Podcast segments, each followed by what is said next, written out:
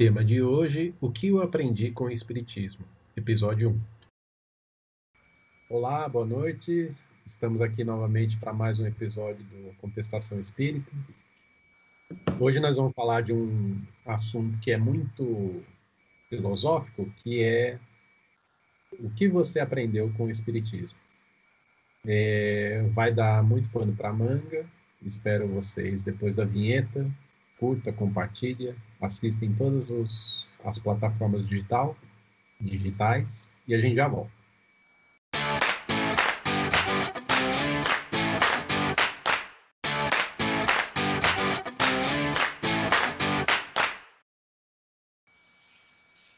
Bom, vamos lá.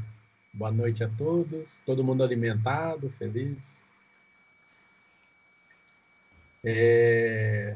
Não sei se vai sair muito caldo daqui, mas vamos tentar.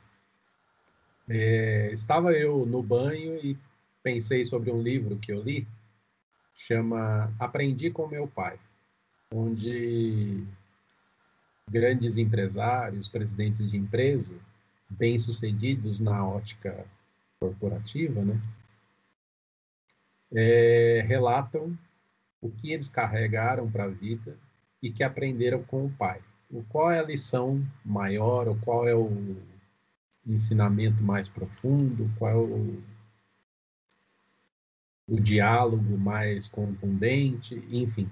Algum, alguns deles revelaram, é, depende da categoria. Um é uma forma de pensar, o outro é uma atitude, o outro é um objetivo, e assim foi. É, à luz da história, nós estamos aqui há mais de quase 30 anos, né? E aí eu gostaria de saber primeiro de vocês se foi, se vocês já formaram uma opinião, ou se estão apenas elucubrando ainda. E a primeira pergunta delas é: vocês aprenderam alguma coisa com o espiritismo nesse tempo todo? É um por vez, tá? Eu estava eu tava conversando com uma amiga minha que ela tá, é, na verdade, ela tá começando a, a, a olhar para essas questões espirituais, então ela está se interessando pelo espiritismo, né? Comenta e tal. E ela, a gente estava conversando sobre algumas questões e aí eu comecei a falar para ela, né? Ela começou a perguntar sobre a encarnação e aí eu comecei a conversar com ela, explicar, né? Explicar um pouco da questão do, do, do planejamento reencarnatório, da, da, é, da, da, de tudo que a gente, né? O que a gente vende em provação, expiação, enfim. E aí ela ficou me olhando assim, em determinado momento, ela olhou para mim e falou assim: Nossa, Cláudia, mas onde que eu aprendo tudo isso? Aí eu, fiquei, eu parei e pensei assim: Nossa, gente, não é, né? É que é, aí eu falei para ela: Olha, são no meu caso, 28 anos de estudo, né? Que a gente não para, a gente continua estudando, estudando, estudando, estudando, né? Então, é, às vezes, é, e eu me surpreendi com isso, assim, não, não por ela, é, essa questão, né? Porque dá a impressão que, e, e, eu acho que é isso que o, o, o, o Espiritismo é, traz, é que a gente nunca aprendeu tudo, assim, né? Que a gente está sempre é, em busca de alguma coisa, a gente está sempre querendo mais e mais e mais. Mas depende da, da, referência, né? Se você tem uma pessoa que não não é, conhece muito bem porque está iniciando e tal, até que a gente tem um conhecimento interessante. Mas se você pegar uma pessoa que já tem muito mais anos, a gente ainda está né? Então, é, como diz um, um, professor meu, a gente, quando a gente não sabe, a gente diz depende, porque daí depende é uma coisa que você pode colocar em, em vários. Né? Depende do ponto de referência. Mas eu Sem acredito depende. que a gente, é, a gente aprendeu, eu, por exemplo, aprendi demais, mas ainda sinto que tem muita, muita, muita coisa para aprender. Uhum. Alguém mais quer falar se aprendeu ou não? Falar aqui então, vai. É... Pensei que a Cláudia fosse falar, ela puxou a fala. Falei, bom, como, como pedagoga que ela vai, ela vai falar, não, existe um processo de ensino e aprendizagem. Então, então tem a, o, aquilo que a gente aprende tem aquilo que o Espiritismo ensina. Aí é, é, esse é o binômio. Tá? O Espiritismo está aí, está tendo o Pentateuco, está aí para ensinar tudo, a, toda a literatura espírita, para ensinar. E cabe a cada um de nós aprender. Já diria os chineses. Né? O chinês tem um ditado que diz que você não, nunca ensina em nada, é o outro que aprende. Mas depois eu vou contar um caos interessante. Né? No final da minha fala, se der um tempinho. Bom, mas enfim, é, eu vou lembrar de um, acho que é a Carla que falou, um episódio lá atrás, né? ela falou, ah, eu lembro direitinho quando eu entrei na doutrina, o tema era ação e reação, e tudo parecia que se encaixava, eu já sabia aquilo desde sempre e tal. Eu tive a mesma sensação quando eu entrei. Tá? Acho que tirando o Alexandre, que é prata da casa, todos nós, é, o Alexandre é prata da casa, nasceu em berço espírita, deitado eternamente. É, nós somos enrustidos, nós somos convertidos, né? a gente se converteu. Tá? E eu, particularmente, minha história foi muito marcada pelo catolicismo. Estava lembrando, antes de vir para cá, né? É, o meu jardim de infância foi numa escola é, mantida pelo, pelo um, um, grupos religiosos alemães. Tá? Depois, no que meu pré, meu primeiro, segunda, terceira série, que hoje seria primeira, terceira, quarta, é, primeira, segunda, terceira e quarta série, eu fiz uma escola que se chamava Nossa Senhora de Lourdes. Aí sim, na quinta e na sexta eu mudei, que era uma escola que era, digamos assim, mais ecumênica, na quinta e na sexta série, que seria hoje sexta e sétima. E na, na sétima, na oitava, que seria a oitava e nona, hoje, atualmente, eu mudei de novo de escola, aí já estava no ABC, já estava em São Bernardo, Colégio São José, que era mantida pelas irmãs palotinas. Também tome mais ensino religioso ali, então, na, na, na cachola. Aí no colegial fui lá para o singular, né? vocês conhecem aí Santo André, já estava em Santo André, mas aí no último ano, eu, eu consegui fazer intercâmbio, vocês sabem, eu fui, eu fui para o outro do planeta numa escola católica, St. Patrick's College, mantido por os irmãos lá, que também tome lá mais ensino religioso.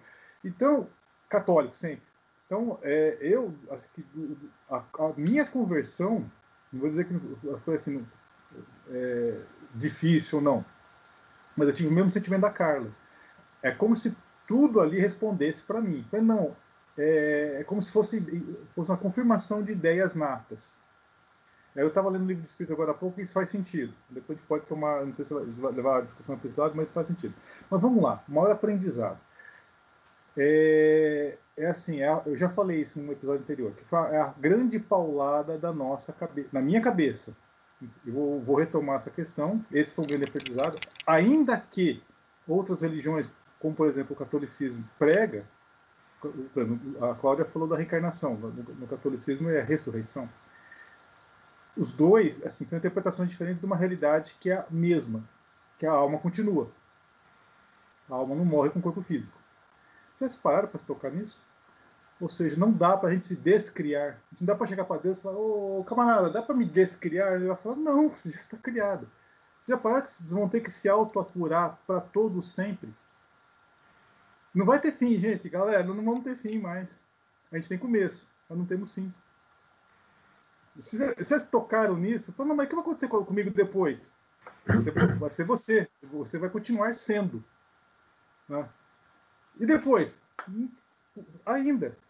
E depois? Cara, você não vai se descriar. Nós, uma vez nós estamos aqui agora, é para sempre. Sempre. É, vocês entenderam a profundidade do sempre? Isso para mim é uma paulada enorme na cabeça. Eu me dou conta, falo, é, nossa, vou ter que me aturar o resto da minha vida? Sim, o resto da minha, da minha existência. E cada um de vocês, cada um de nós. Tá? Não tem essa de descriar. Tá? Nós somos seres eternos. Isso para mim é uma grande paulada. Que é assim, nós somos agora infinitamente persistentes. Vamos persistir infinitamente.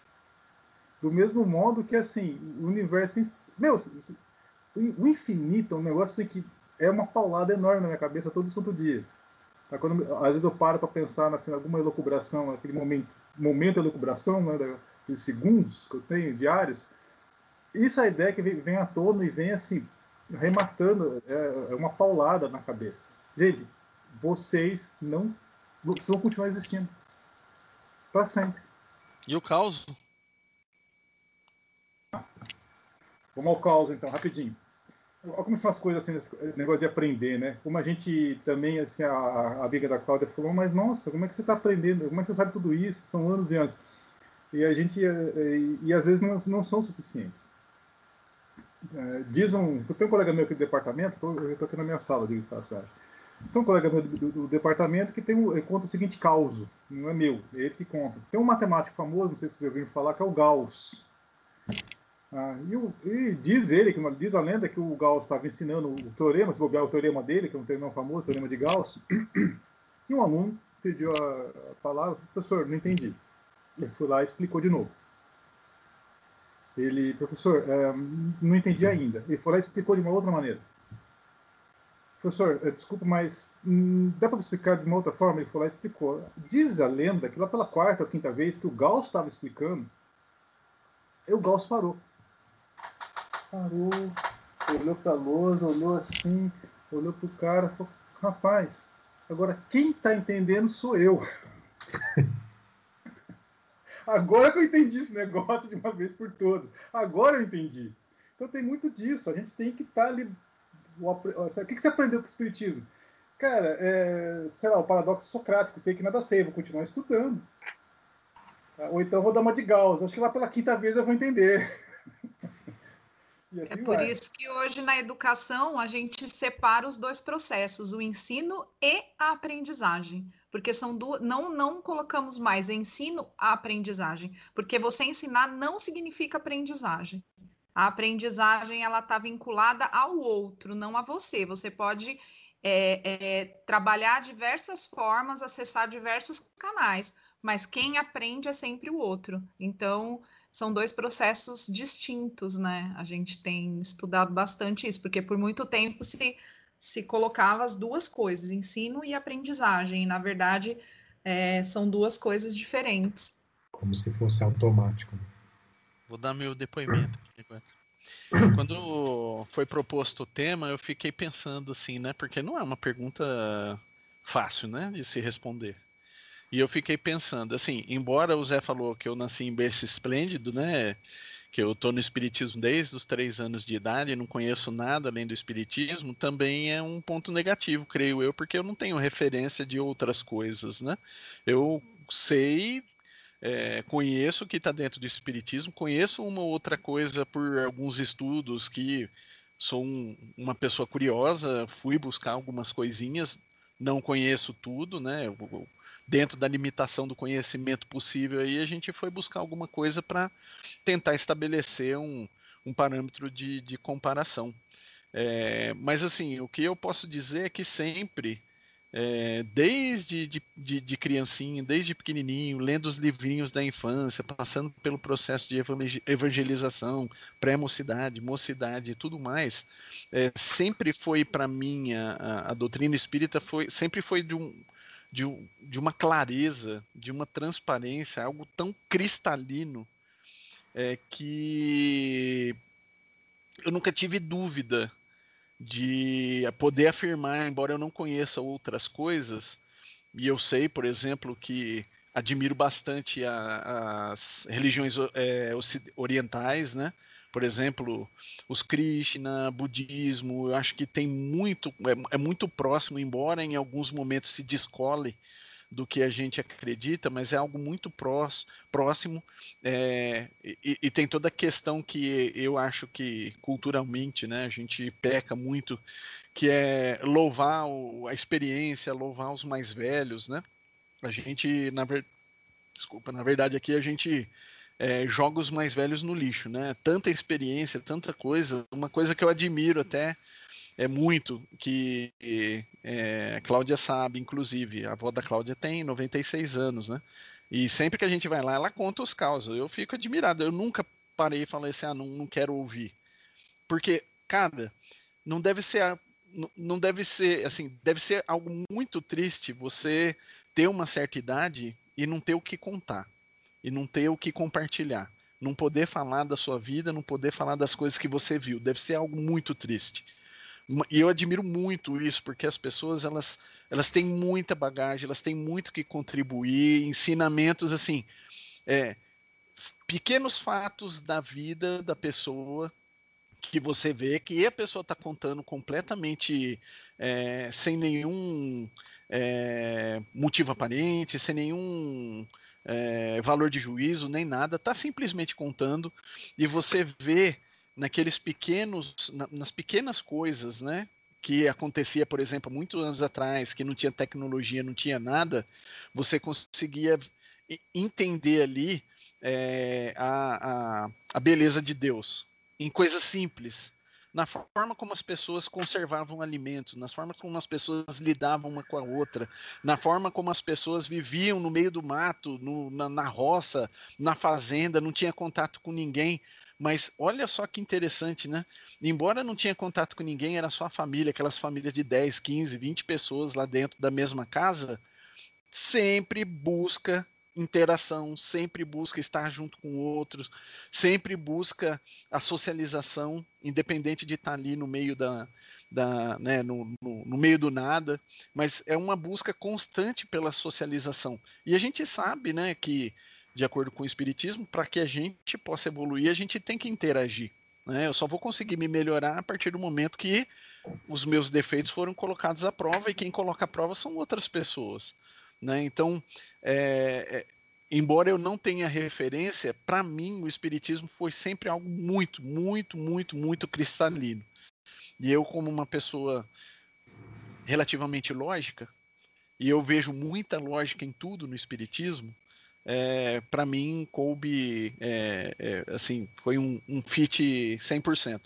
Aliás, né, é, é, acho que a gente já até comentou aqui, às vezes que nós, como grupo, e foram várias vezes, que a gente duvidou da, da, do que estava escrito, duvidou do espiritismo. Vocês lembram disso, daquelas discussões que a gente começava na mocidade, ia para minha casa, continuava no dia seguinte, passava a noite discutindo e tudo mais. A única coisa que a gente conseguiu comprovar foi que tudo estava certo, né? Depois de várias e várias e várias e várias várias horas pensando, discutindo, analisando e, e, tudo mais. Então, o que eu aprendi no Espiritismo é muito alinhado com o Zé, é um conhecimento é, gigantesco, a gente não tem noção do que está por trás, a gente sabe dos princípios básicos, mas tem uma gama tão grande de coisas por trás do Espiritismo, que o Espiritismo está trazendo, que, olha, seriam é, encarnações para a gente poder entender ele da forma mais sublime possível. Estendi pra caramba, né? Carla, please. É difícil, né? O Sidney colocou essa questão.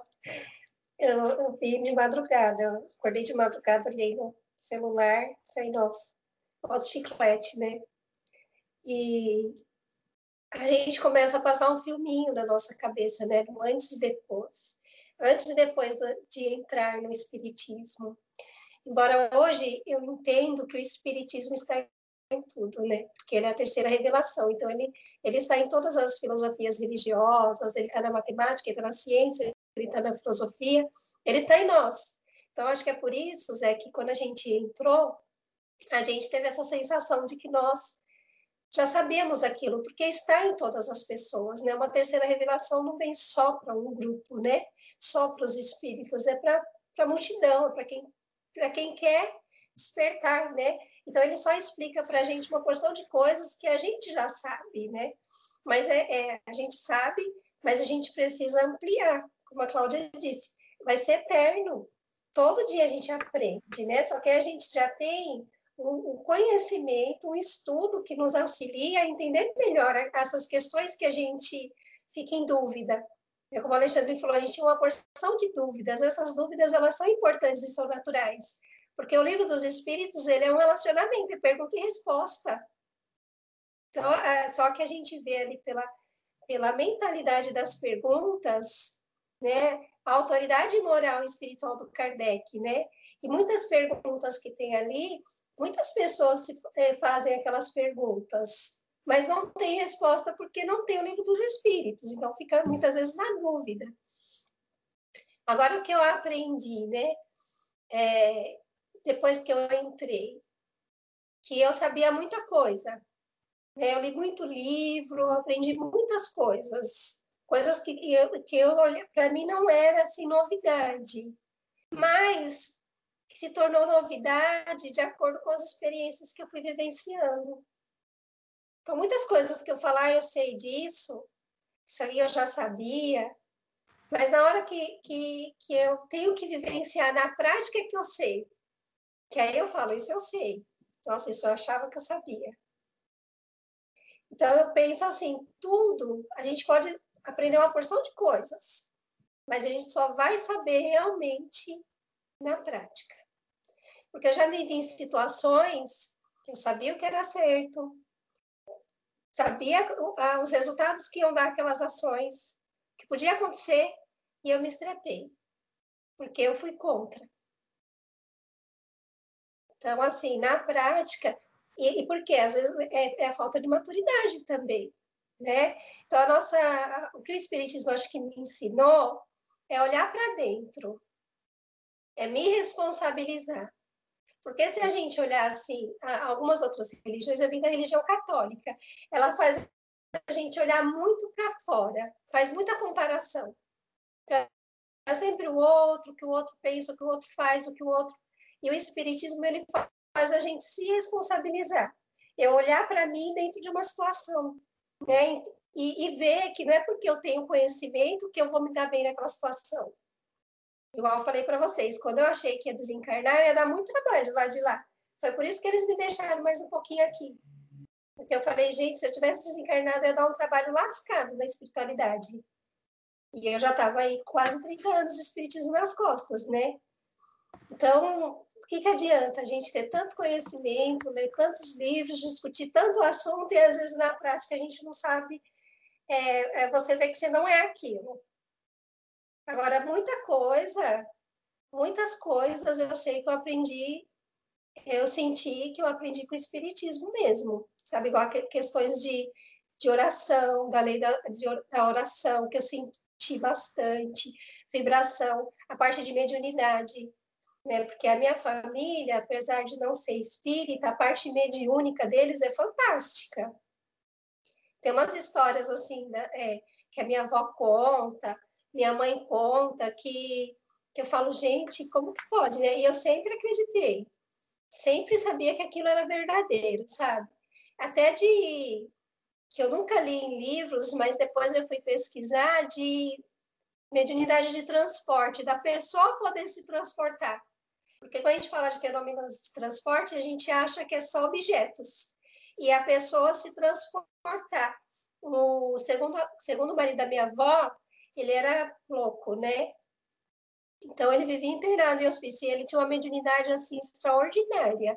E a minha avó falou que quando ele surtava, que levavam ele para o hospício, que ele ficava lá preso, é, porque os hospícios de antigamente não são iguais, iguais os de hoje, né? Hoje é mais humanizado. Eles prendiam, acorrentavam pessoas às vezes. Então eram umas situações bem difíceis. E a minha avó falou que em, segundos. Ele estava lá, prendiam ele, coisas de segundos ele aparecia dentro de casa. Ele fugia do hospital, ninguém sabia como que ele fazia aquilo.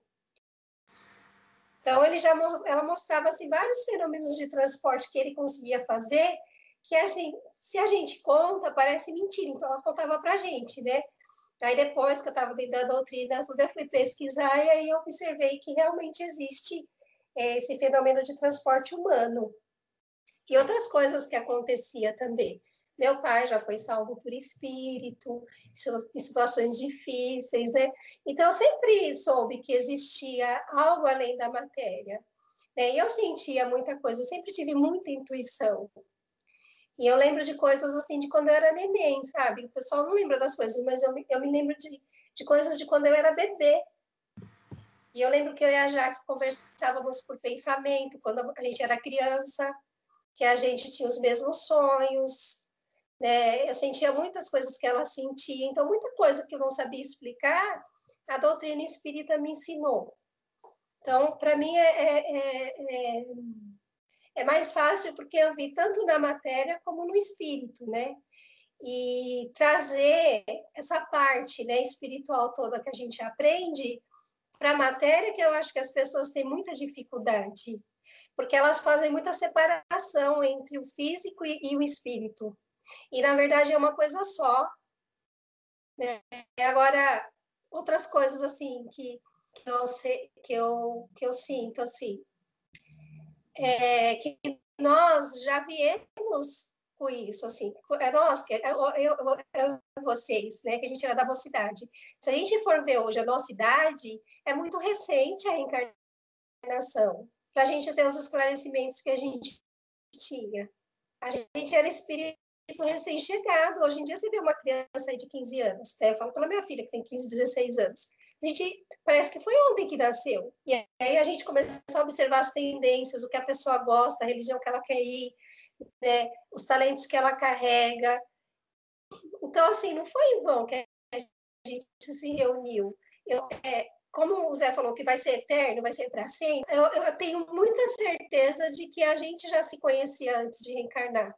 Nós já, já éramos amigos, nós já, é, já nos reunimos e fala, falamos, ó, chegar a certa idade a gente vai se reencontrar de novo, devido aos nossos esclarecimentos, entendeu? A nossa, a nossa mentalidade de quando a gente tinha aquela idade né? E, e isso vai se expandindo até hoje.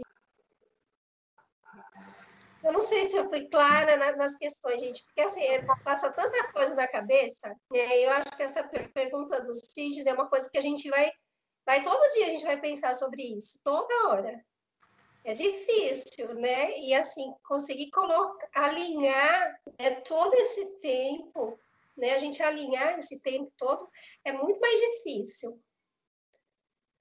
Eu posso só complementar essa fala da Carla, antes do Sidney passar para o comentário. Na verdade, é, é, eu estava pensando aqui, né, que eu também me converti, como diz o Zé, né? E, mas assim, eu sempre me senti desconfortável.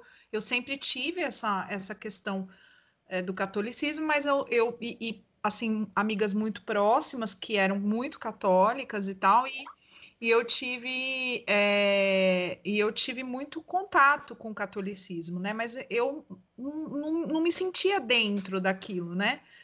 E aí quando eu li Laços Eternos, né? Era um livro emprestado, minha tia deu para minha mãe, não lembro direito. E aí quando eu li aquilo para mim foi uma coisa assim que eu pensei, meu Deus, é, é, é isso que eu acredito, é, é estar aqui. E uma vez a gente estava comentando isso e eu estava conversando com o seu Geraldo, que é o pai da Simone, né? Querido seu Geraldo.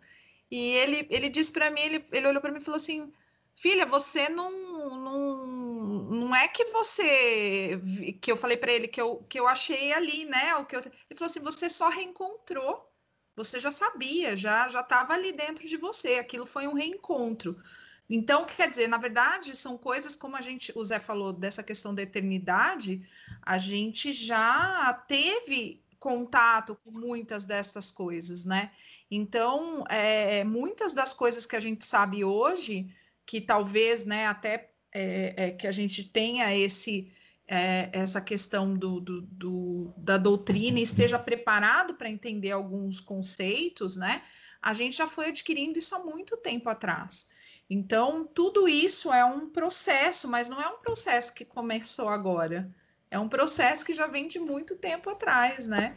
Então, é, eu, eu lembrei disso, né? Dele falar, não, isso é um reencontro, não é uma, uma, uma descoberta, porque é, é, a, gente, a gente chega uma hora que, que você pega e fala, não, isso daqui é como o Alexandre falou na, fez a fala, nossa, para mim é tão claro, para mim ficou tão claro que era aquilo que eu acreditava, que pronto, caiu a ficha, já sabia o que, que era, busquei e continuei até hoje, né? Então, eu acho que esse processo já começa muito antes desta encarnação que a gente está, né?